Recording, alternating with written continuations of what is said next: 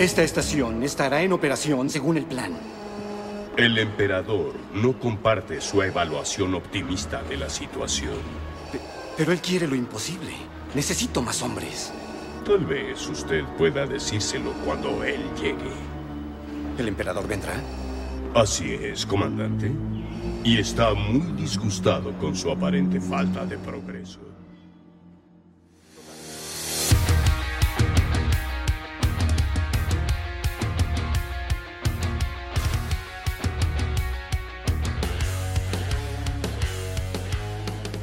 Bienvenidos y bienvenidas a un nuevo capítulo de Siempre en Movimiento, temporada 3, capítulo 2.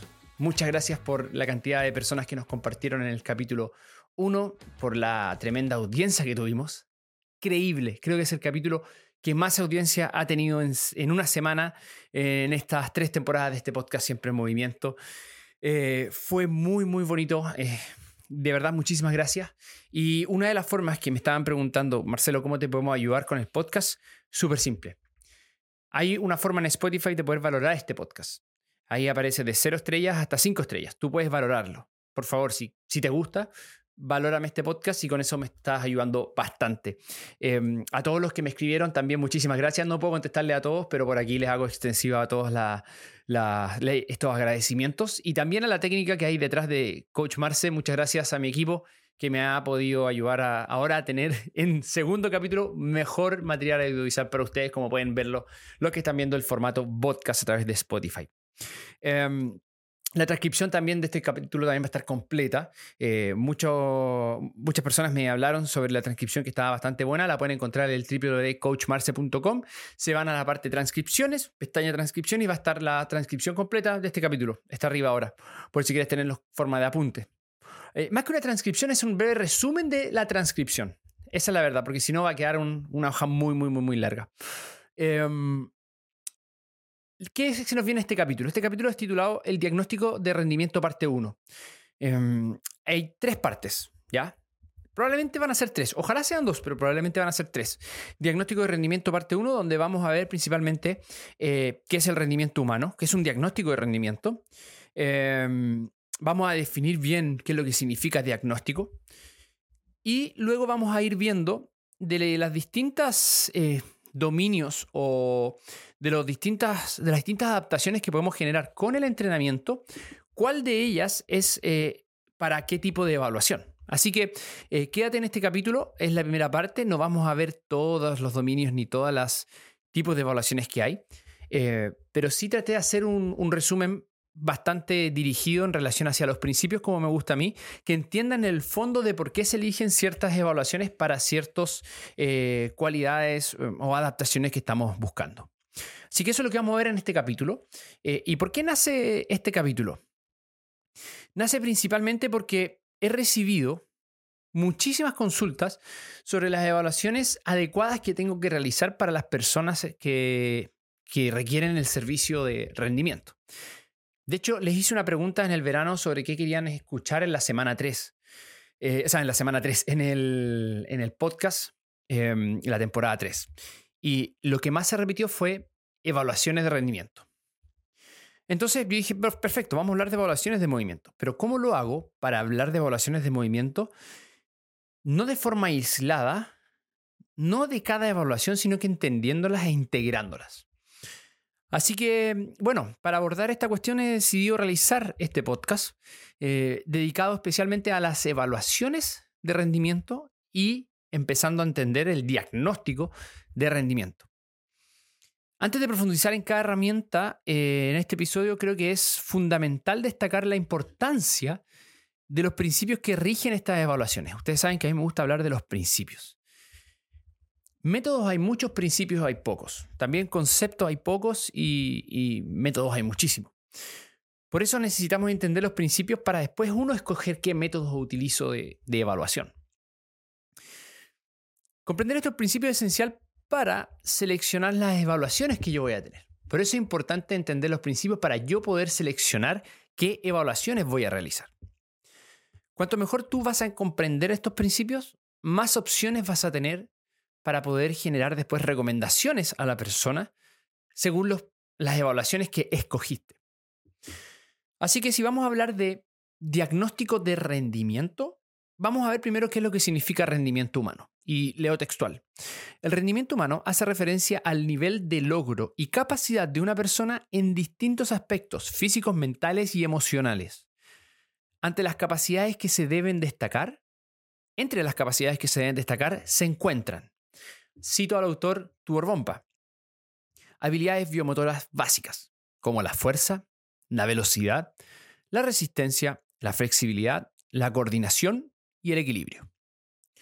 Luego, otros autores, de hecho, solamente cité a Tuor Bompa, otros autores pueden subdividir incluso diferentes, de diferentes maneras estas habilidades, como por ejemplo la fuerza, también la incluyen, la resistencia local, la resistencia sistémica, la movilidad, la flexibilidad, em, la estabilidad, el equilibrio, la técnica, la habilidad táctica y entre otras subdivisiones que podemos encontrar de, em, de lo que puede ser estas habilidades físicas, los aspectos físicos del rendimiento humano, que, lo podría, que es lo que podría ser entonces rendimiento. En relación a las habilidades mentales, la parte de la definición de los distintos aspectos físicos y mentales, en la parte mental vamos a tener, por ejemplo, citando al autor Terry Orlick, em, es psicólogo del deporte y autor de In Pursuit of Excellence, muy, muy, muy buen libro, eh, aparece concentración, enfoque, motivación, autoconfianza, visualización, relajación, gestión del estrés, entre otros. Está bien, Está bien, vamos a, en algún momento en este podcast, vamos a hablar un poco de estas habilidades mentales. Sin embargo, en esta, em, en esta triada eh, vamos a hablar solamente de las habilidades físicas, lo, lo que hablamos en la parte de aspectos físicos del rendimiento humano. ¿Por qué? Porque es lo que me compete a mí principalmente.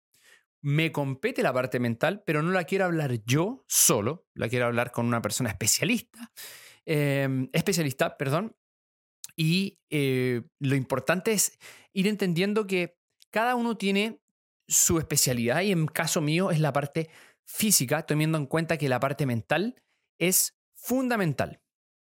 Entonces, como se puede apreciar, existen numerosos factores que deben evaluarse para realizar un diagnóstico preciso de rendimiento. No es como que yo te evalúo una vez y inmediatamente te digo cuál es el problema principal que tú tienes. No. Hay muchos factores que ver para determinar por qué una persona tiene el rendimiento que tiene. Antes voy a tomar un poquito de mi café. Eh, miércoles 23, no, perdón, miércoles 29 de marzo a las 13.57 con un rico café colombiano. Mm.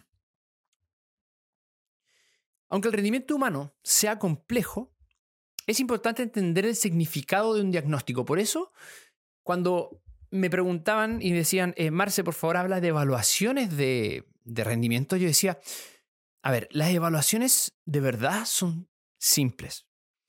Si yo hablo de evaluaciones, voy a estar, voy a estar hablando de algo que lo pueden encontrar en cualquier lado. ¿Qué le puedo dar a la gente que escucha siempre en movimiento? A todas las miles de personas que escuchan siempre en movimiento. ¿Qué les puedo dar que no sea simplemente evaluaciones que pueden encontrar hasta en YouTube? Entonces yo dije, mira, Definamos bien la diferencia entonces entre diagnóstico y evaluación. Y eso es fundamental. De hecho, Ian Jeffries, otro muy buen autor en, uno de los últimos eh, em, libros que sacó, genera un capítulo completo al diagnóstico de rendimiento. Por eso, el término diagnóstico generalmente se usa o se utiliza en la salud, como que el médico diagnostica. Y muchas veces cuando yo estaba en la universidad me decían que los, los kinesiólogos no diagnosticaban, como que era algo especial solamente que le pertenecía al área médica. No hay nada más lejano a la realidad que aquello. De hecho, el diagnóstico no es solamente propio de la medicina, sino que también es fundamental para distintas partes de nuestra, de, nuestra sociedad, como por ejemplo diagnósticos eh, de la parte de ingeniería, diagnósticos de rendimiento de la empresa, eh, diagnósticos de salud mental, eh, diagnósticos de rendimiento del equipo técnico-táctico. O sea, el diagnóstico no es propio de la medicina ni de la salud, sino que el diagnóstico es algo más, es un proceso de identificar problemas y deficiencias en una situación o sistema que se aplica desde el ámbito empresarial hasta la salud. Entonces, es un proceso para detectar problemas o deficiencias. Es importante. La palabra problemas es importante. Y de hecho creo que es lo más importante y lo que diferencia la evaluación del diagnóstico. Lo más importante del diagnóstico es identificar cuál es el problema principal. La evaluación, la evaluación por otro lado, es simplemente una toma de datos. Es el proceso de recopilación de datos para después poder generar un razonamiento para entender cuál de esos datos me está diciendo que es el problema principal. Y es fundamental. No estoy quitándole importancia a la evaluación. No puedo dar un diagnóstico sin una evaluación. Pero no puedo hacer un diagnóstico. O sea, perdón, pero no puedo. Eh, sí, de hecho, no puedo hacer una, un diagnóstico sin una evaluación. Y si yo no entiendo qué diagnóstico tengo que hacer, no voy a entender qué evaluaciones voy a tener que dar. Por lo tanto, no estoy entendiendo los principios. Por eso, para que una persona pueda alcanzar de manera eficiente y eficaz los objetivos que ella se está planteando, por ejemplo, correr la maratón de Santiago, estamos hablando entonces que esa persona necesita encontrar cuáles son los, o sea, cuál es el o los problemas principales que está impidiendo que sea más eficiente alcanzar ese objetivo.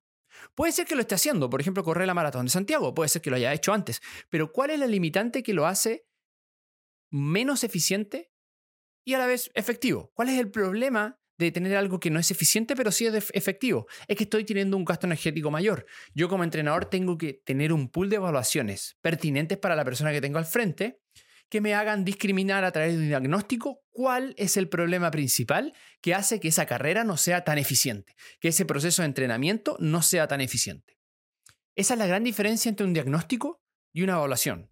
Tómenlo así, el diagnóstico es el proceso de interpretación de los datos obtenidos por la evaluación. Por eso no te hace, no, por eso no estoy diciendo que la evaluación no sea importante. Eh, muchas veces me dicen, no, Marce, haz un curso de evaluación. Sí, un curso de evaluación de verdad, sin desmerecer a todos los que hacen cursos de evaluación, que son muy importantes. Pero cualquiera te hace un curso de evaluación y hay evaluaciones muy difíciles, obviamente hay que entenderlas, pero el razonamiento es lo importante, que hay detrás de esa evaluación. Si no, es un montón de datos acumulados en papel y papel. El diagnóstico debe responder la siguiente pregunta, y está textual, anótenla. ¿Qué es lo que está impidiendo que la persona realice la tarea de manera más efectiva y eficientemente? Entonces es importante y fundamental entender las demandas de la tarea a, la que las personas se van a enfrentar. Cada tarea que yo hago y cada tarea que llega a la persona a, pedirme ayuda es diferente. Es diferente si yo eh, tengo un deportista del fútbol, a un deportista del rugby eh, o un deportista de voleibol. Totalmente diferente. Pero tienen cosas en común. Por ejemplo, en términos de la intermitencia y de la locomoción multidireccional que tiene el vóley, el fútbol y el rugby, son muy similares. es un deporte intermitente, de esfuerzo intermitente, de alta intensidad. ¿Cuánto dure la alta intensidad? Hay variaciones, incluso hay variaciones en eh, los puestos de juego. ¿Qué tipo de, habilidad utilizan? Locomoción multidireccional, hacen cortes lineales, frontales, laterales. Por ejemplo, voleibol puede ser mucho más lineal lateral que lineal eh, frontal, por darte un ejemplo.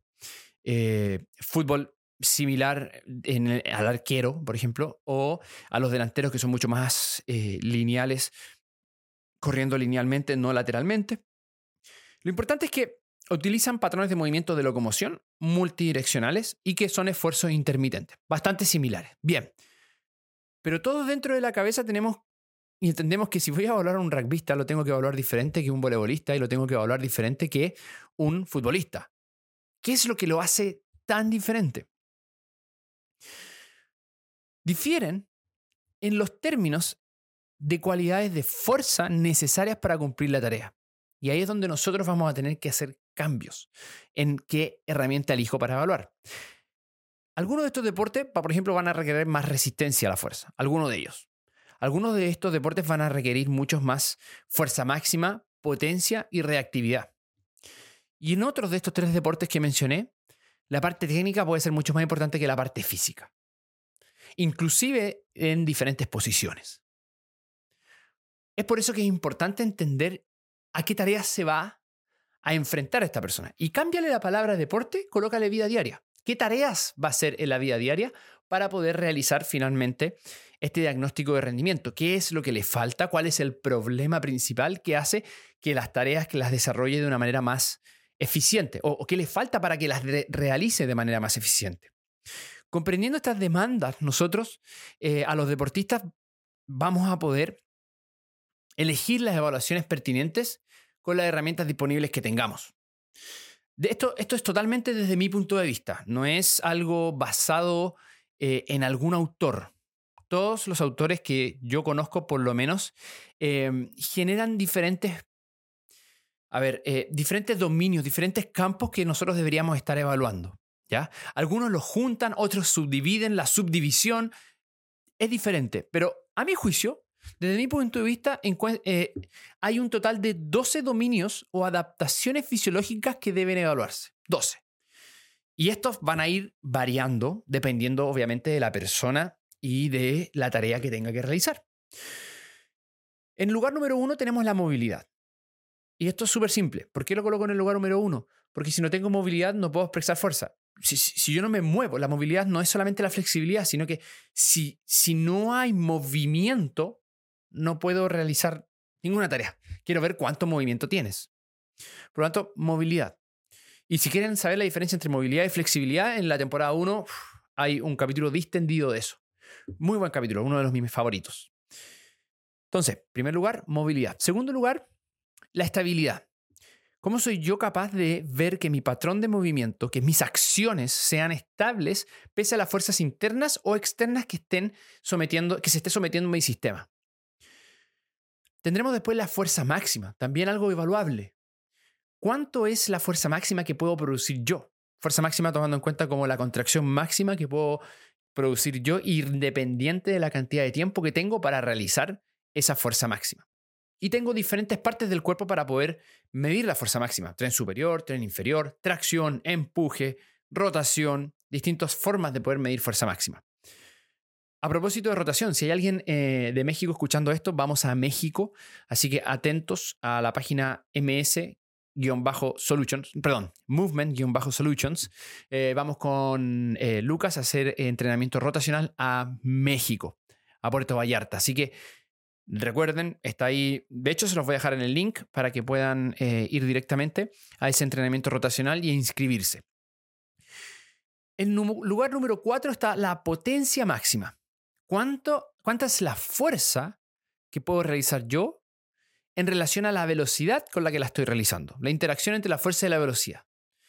¿Cuánto es mi potencia máxima? Y lo mismo que la fuerza, para distintos tipos de movimientos, movimientos de todo el cuerpo, empujes, tracciones, a una pierna, dos piernas. Tenemos también la velocidad máxima. ¿Cuánto es la velocidad máxima que puedo generar yo? También un, ámbito o un, dominio muy importante que tenemos que evaluar, una adaptación. Hay adaptaciones de velocidad que tengo que evaluar. Quizás ese es un limitante. Podemos ver el, endurance local. Endurance local habla de la, palabra resistencia local. Cómo, cómo mis músculos pueden mantener la construcción muscular sin llegar a la fatiga.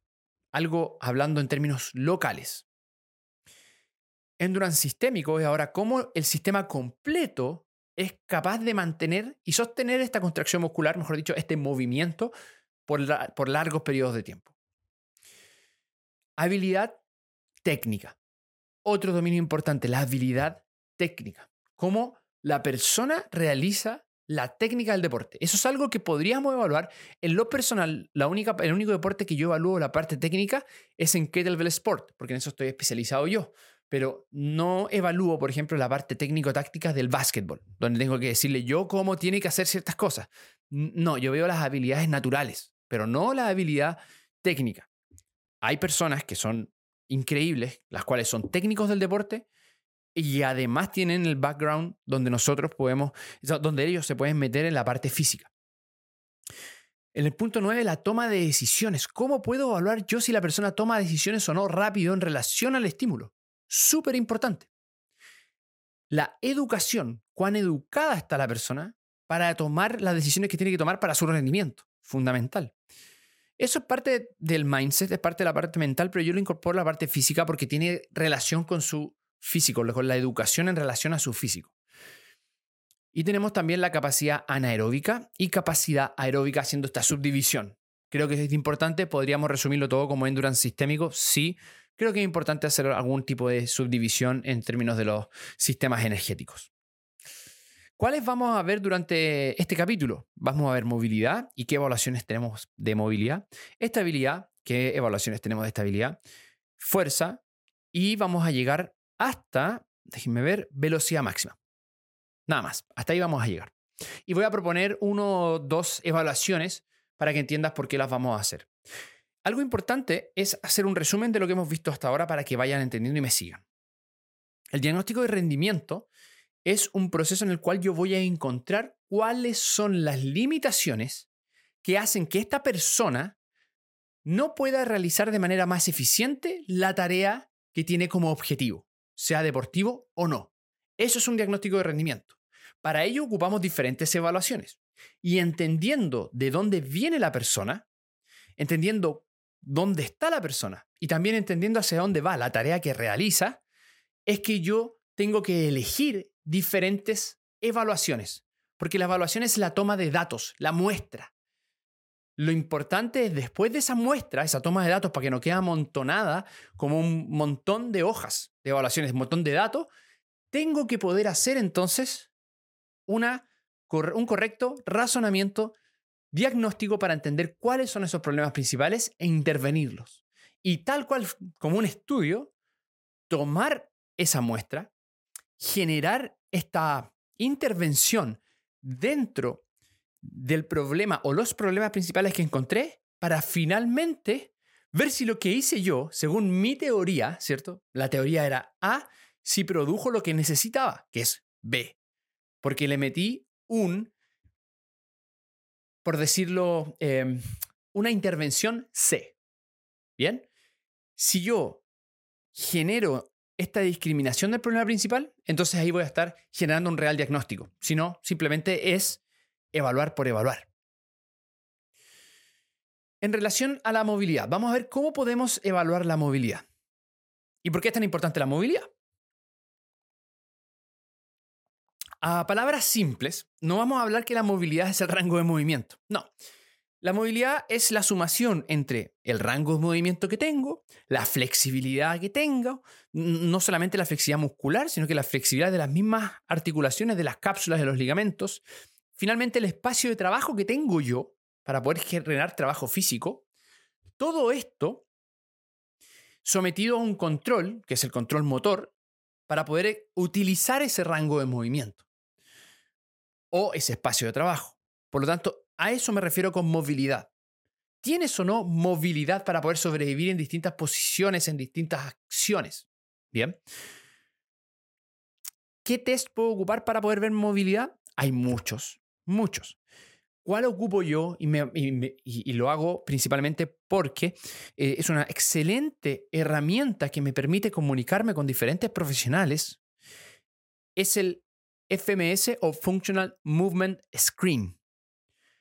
Escúchame, no repitan nunca más esto que se repite por kinesiólogos ignorantes que repiten que, o entrenadores ignorantes que se compraron el mito que no se lee, porque no leen la literatura, realmente no leen, son solamente cherry picking, em, que el FMS disminuye el riesgo de lesión. No, Vean, por favor, lean, eh, tomen una certificación de FMS y dense cuenta que no es para disminuir el riesgo de lesión.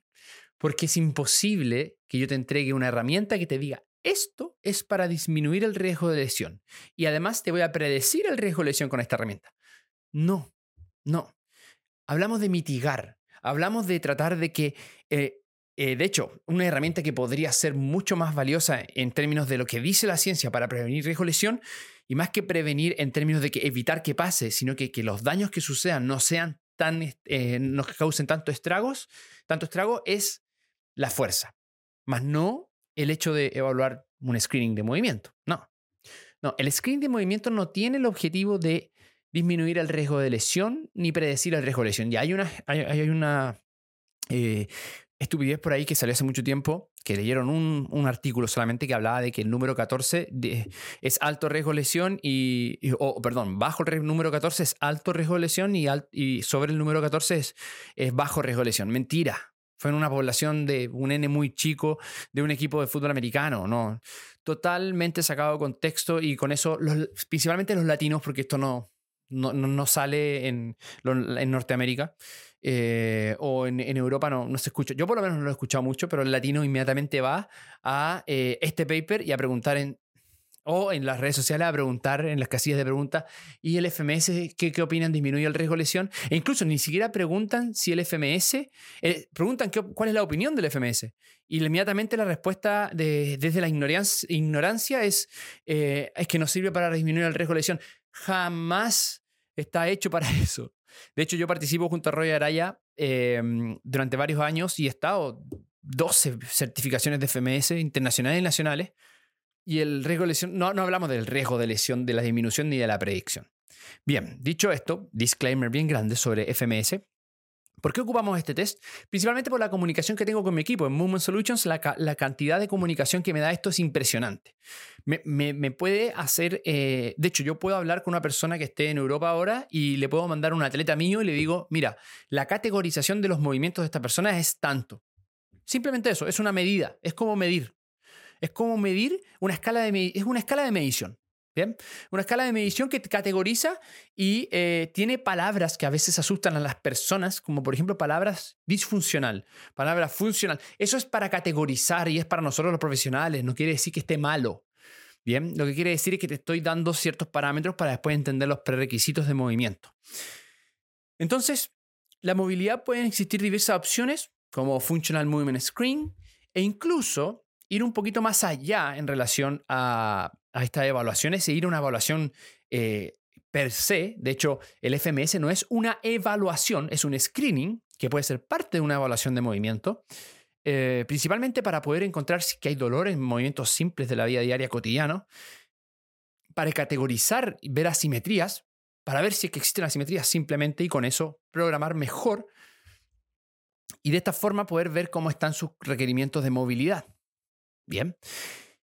Ahora, si quiero entonces una evaluación per se, como decía anteriormente, nos vamos a ir al SFMA, Selecting Functional Movement Assessment, assessment de evaluación, donde ahora selectivamente voy a escoger patrones de movimiento los cuales puedo desglosar para después poder generar una intervención de esos patrones para generar más eficiencia. Bien. Además de estas herramientas, también existen otras, por ejemplo, como la evaluación Functional Range Assessment de FRC Functional eh, range Conditioning, o mejor dicho, bueno, Functional Range eh, Seminars em, o Systems, no, Functional Range Systems, que eh, habla sobre el rango funcional, em, sobre distintos tipos de entrenamiento. Les voy a dejar también el link si quieren saber sobre esto. Em, pero también es otra forma de evaluación de, la movilidad. Súper importante. hay distintos tests para poder ver si la persona tiene o no tiene la movilidad necesaria para las tareas que tiene que hacer. Así que sí o sí hay que, eh, tenemos que evaluar la movilidad de nuestras personas eh, para ver si es que están siendo sometidos a demasiado estrés eh, desde el punto de vista mecánico, por ejemplo, ante las tareas que tiene que realizar. Luego, la estabilidad. ¿Cómo voy a medir la estabilidad? Nuevamente existen muchísimas formas de medir la estabilidad, pero me voy a ir de nuevo a FMS, a la, a la empresa FMS. Les voy a dar un dato. FMS significa Functional Movement Systems, que tiene un screening que se llama Functional Movement Screen. También se llama FMS.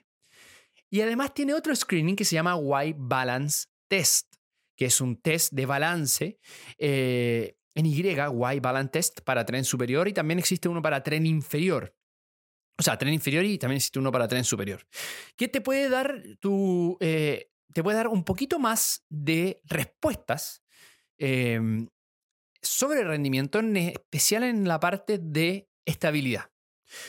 Y además, el mismo FMS, el Functional Movement Screen, el screening, también tiene patrones de movimientos que te van a dar alguna, em, alguna información sobre estabilidad. Y hay distintos test que provienen desde la neurología, desde el tratamiento, desde la neurología en parte de rehabilitación neurológica, que provienen eh, muchos test de estabilidad para ver cuán estable estás en distintas situaciones. Así que es muy importante entenderlos y manejarlos. Te aconsejo estudiarlos. Lo que te estoy eh, recomendando yo son principalmente dos. El FMS, que además de tener eh, movimientos de movilidad, también tiene movimientos de estabilidad. Y el White Balance Test, lo más simple. Bien. Luego viene la fuerza máxima. En primer lugar, entonces teníamos movilidad, estabilidad y fuerza máxima. ¿Por qué fuerza máxima? Porque necesito de alguna manera entender si puedes o no realizar fuerza con la movilidad y la estabilidad que tienes. Cuando hay un problema de estabilidad, va a haber un problema de fuerza máxima. Vas a poder generar menos fuerza máxima. Y, cuando, y, si quieren entender la diferencia entre estabilidad y equilibrio, que no estoy hablando de equilibrio, estoy hablando de estabilidad. Cuando, ¿Cómo pueden saber eso? Capítulo no sé cuánto de la temporada uno también habla de la diferencia entre balance, estabilidad y equilibrio. No son lo mismo. Existen diversos protocolos para medir la fuerza máxima y que el otro día conversaba con unos internos y les decía cuál es la forma más eh, efectiva de disminuir tu fuerza máxima. Que tengas dolor en el patrón que estás haciendo. Existe algo que se llama, por ejemplo, em, inhibición artrogénica, que te duele la articulación por algún motivo inmediatamente inhibes la contracción de los músculos que van a mover esa articulación para protegerla.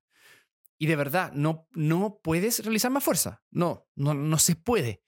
Por eso, cuando hay dolor, se altera el control motor, se altera la estabilidad, se altera la movilidad y por razones obvias se va a alterar la fuerza máxima que yo puedo realizar.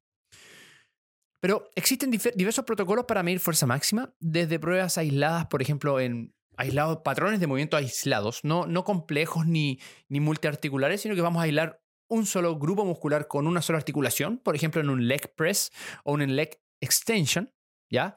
En el leg press vamos a irnos solamente al tren inferior y en el leg extension o la extensión de, pierna, extensión de rodilla, mejor dicho, nos vamos a ir al, complejo del extensor de rodilla. Eh, y no podemos ir a test mucho más globales como los que me gustan a mí, no quiere decir que los estén más, los que me gustan más a mí, eh, por una cosa práctica, no necesitas ninguna herramienta, eh, solamente peso, nada más. Em, es mucho más barato, de hecho. El squat, el deadlift, el bench press, el, el remo barra.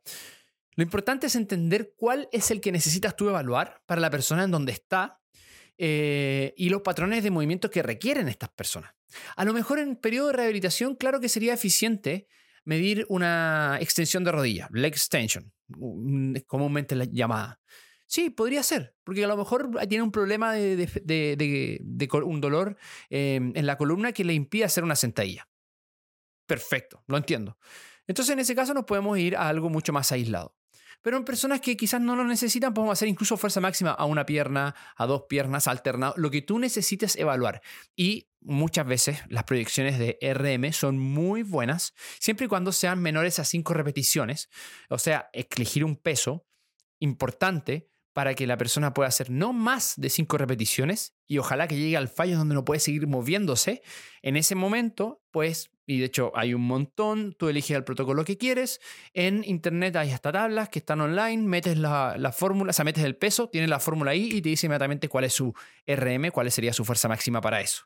Esto es todo independiente del tiempo que le llevó a cabo eh, realizar la tarea de la fuerza máxima. Bien. En relación ahora Em, a la potencia máxima. ¿Cómo puedo yo generar una evaluación de potencia máxima? Tenemos que entender entonces lo que significa potencia máxima. Significa cuánta fuerza puedo realizar yo en relación a la velocidad con que estoy realizando esa fuerza. Es la fuerza por la velocidad. Y la interacción te va a dar el pic de potencia. ¿Dónde está el pic de potencia? Va a depender de cada movimiento que haga, cada grupo muscular que estoy realizando, de un montón de factores. Pero es importante saber cuánto es la potencia máxima que estás realizando para saber si realmente es poca potencia porque te falta velocidad o es poca potencia porque te falta fuerza. Hay atletas que pueden ser muy fuertes, pero que pueden producir poca potencia. Y hay atletas que pueden ser muy rápidos, pero producen poca potencia. Y la potencia es una medida de energía. Así que es fundamental entender para saber si está produciendo poca potencia y después integrando en el razonamiento, que vamos a ver más adelante en el siguiente capítulo, ver por qué no produce tanta potencia. Hoy en día evaluar la potencia no es tan difícil, chicos y chicas. Hay con un celular. La aplicación My Jump Lab te permite ver eh, junto con, son dos aplicaciones del mismo tipo, eh, eh, perdón, em, My Lift de My Jump Lab te permite, todo esto va a estar en la descripción, te permite ver cuán rápido mueves el peso. Si tienes el peso, que sería la fuerza, la masa, ya masa por aceleración igual peso es medida de fuerza. Si tienes el peso y tienes la velocidad con la cual estás moviendo el peso, vas a tener los, los watts con los que hiciste ese movimiento.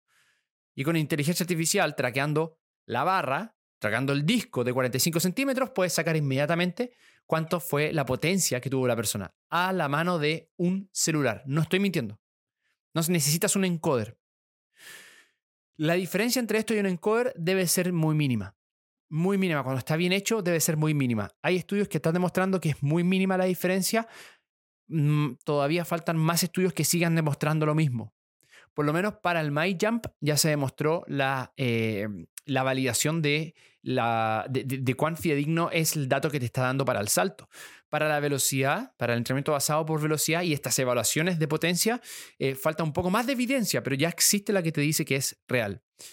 Em, también existen diferentes formas de medir y no piensen solamente la potencia en las pesas. Por ejemplo, los ciclistas evalúan cuánto es su potencia máxima. En un sprint máximo en bicicleta utilizando un potenciómetro para ver cuál fue lo máximo que alcanzó de potencia. Es importante saber cuánto es la máxima potencia que tú puedes producir. Conociendo la velocidad y el peso, entonces yo voy a obtener la potencia, o en el caso de los ciclistas, en la resistencia con la que están pedaleando, y a la velocidad que pedalearon se hace la interacción y inmediatamente se entiende cuál es la potencia máxima. Por eso es, importante elegir la herramienta adecuada para poder medir potencia para los distintos deportes. Por ejemplo, podríamos medir la potencia de alguna forma con lanzamientos, ¿bien? Eh, si es que el deporte requiere lanzamientos. O podríamos medir la potencia con eh, saltos si el deporte requiere saltos. ¿Cuánto es lo máximo? Y luego nos vamos a la velocidad máxima. Este dominio o esta cualidad es un poco más compleja de medir. ¿Por qué? Porque no todos los eh, atletas van a necesitar utilizar en locomoción velocidad máxima. Y además, si estamos hablando de personas común y corriente, donde necesitas hacer una, em, una medición máxima de velocidad porque quieres saber y dar un diagnóstico de rendimiento, algunas veces puede resultar contraproducente a personas que jamás han corrido en su vida hacerlas correr 100 metros y ver cuánto fue su máximo. O 50 metros. Es un poquito peligroso. Em, creo que muchas personas podrían hacerlo, sí, pero, pero no me la quiero jugar en recomendar esto porque probablemente no es muy atingente salir a máxima velocidad por 50 metros. Por 10 metros puede ser, pero no te va a dar mucha información. Mejor verlo en 50 metros y eso ya puede ser mucho para algunas personas que también por temas de composición corporal van a tener que frenar mucha masa y no sabemos si están preparados para eso. Por eso podemos sustituirlo por distintos test de velocidad, pero de velocidad de extensión y de eh, que podríamos verlo, por ejemplo, en la velocidad que se busca en el salto. Bien, va a ser eh, de hecho una evaluación que te va a medir cuánta potencia tienes y también cuánta velocidad realizaste indirectamente.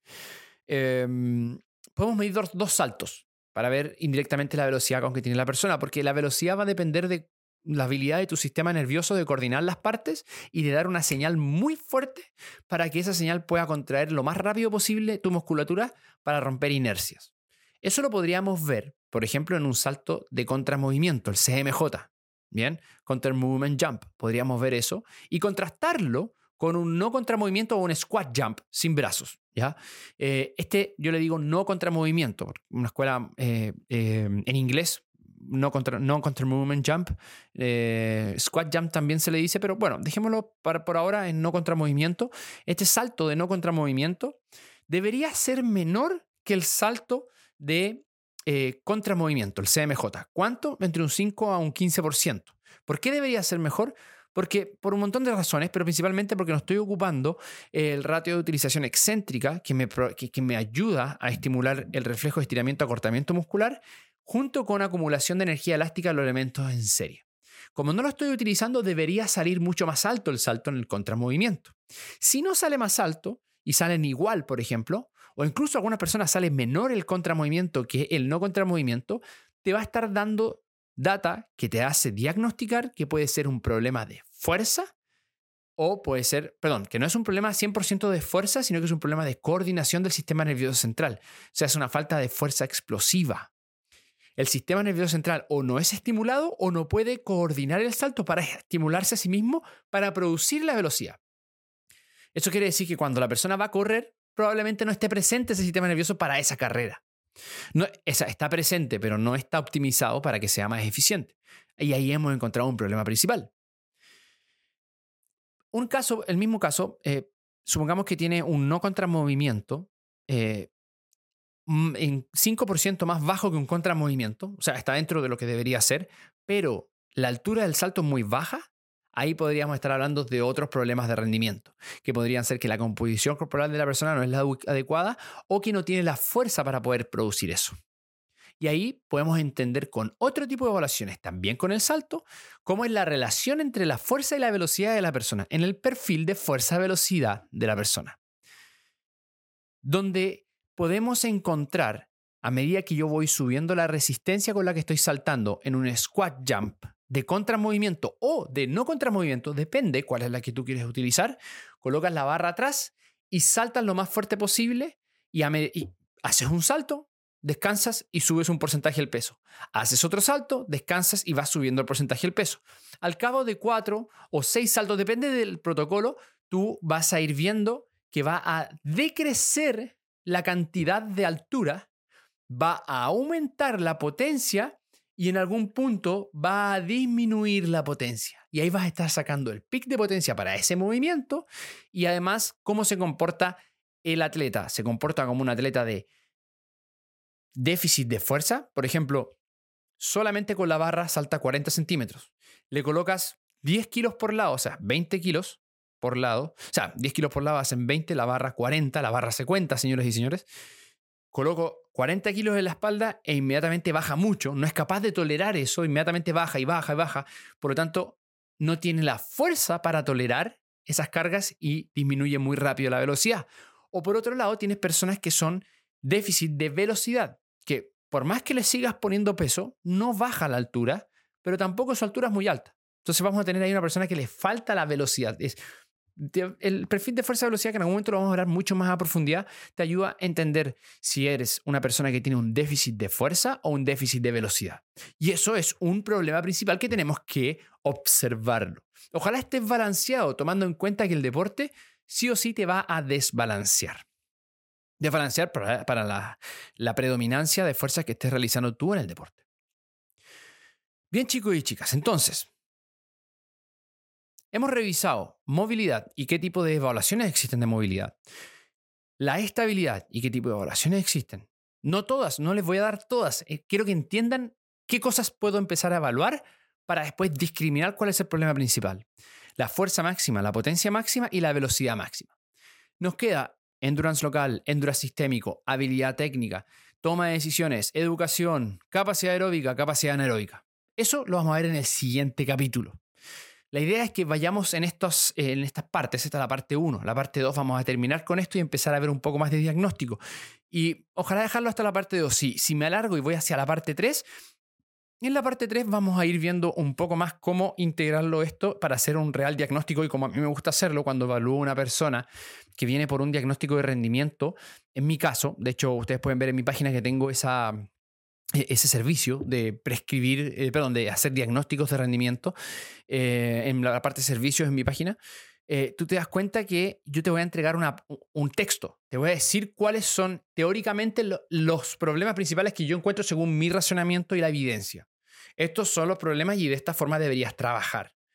Y encontrando esos problemas principales voy a hacer un tipo de sniper donde yo puedo generar intervenciones mucho más específicas hacia los problemas que tiene la persona para producir la tarea y no siguiendo una receta entrenando todos igual. Espero que les haya gustado esta primera parte. Espero que esperen con ansias la segunda parte. Yo ya la estoy esperando con ansias.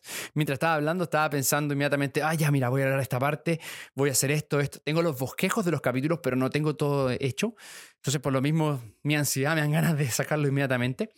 Em, así que muchas gracias por, por, esto. No olviden compartirlo por las historias de Instagram, las historias de, distintas redes sociales. Y por favor, ranquéeme este podcast en Spotify que me ayuda muchísimo para ver cómo lo estoy haciendo. Espero que estén muy bien, sigan siempre en movimiento y recuerden que evaluar por evaluar es solamente juntar datos. Hacer diagnósticos es tomar esos datos y que sirvan de algo. Nos vemos.